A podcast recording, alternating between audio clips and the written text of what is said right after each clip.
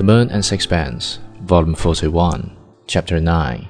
Strickland has found his hat and stood looking at me. Are you coming? Why do you seek my acquaintance? I asked him.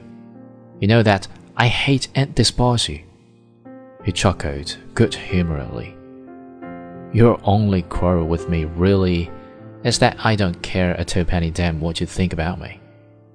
I felt my cheeks grow red with sudden anger. It was impossible to make him understand that one might be outraged by his callous selfishness.